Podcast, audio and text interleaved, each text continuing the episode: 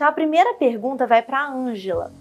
O que, que é síndrome dolorosa miofacial e por qual motivo ela pode ser perpetuante de dor de cabeça?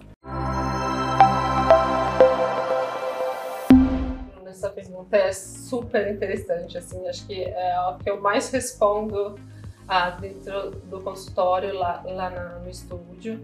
Ah, todos chegam questionando o que, que é, né? Então, pro, pelo próprio nome a gente pode começar, né? Síndrome. Síndrome é um conjunto de sinais e sintomas de uma doença, né? Então, não é só uma coisa a síndrome dolorosa miofascial.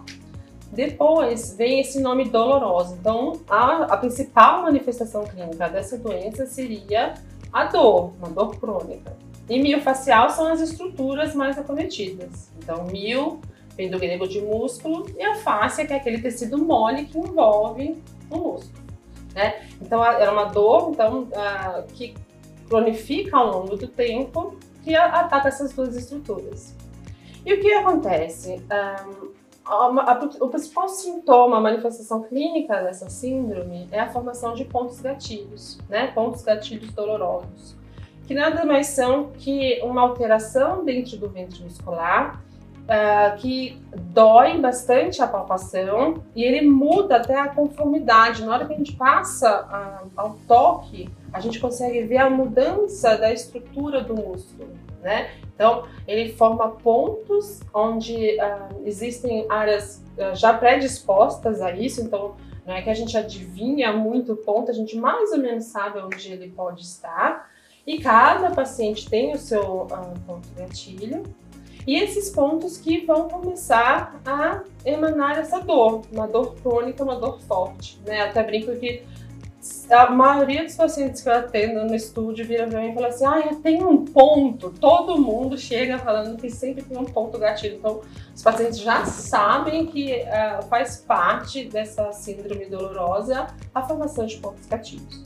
Mas não é só isso, não é uma síndrome. Então, a gente percebe que é também uma rigidez da articulação, a, a, a perda da funcionalidade, principalmente de articulação a, mais axial, então pescoço e, e, ombro, por exemplo.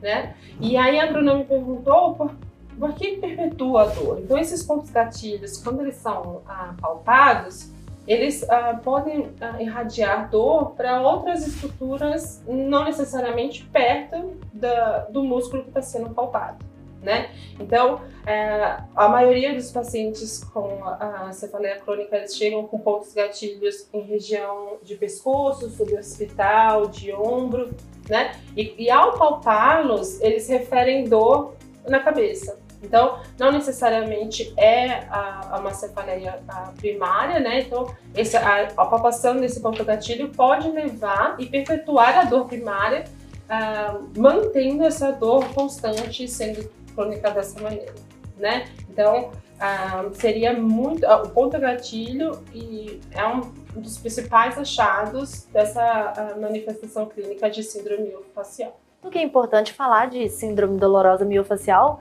em um paciente que tem uma dor de cabeça crônica, porque a própria dor de cabeça vai gerando contratura e vai gerando esses pontos gatilhos e, vira uma bola de neve.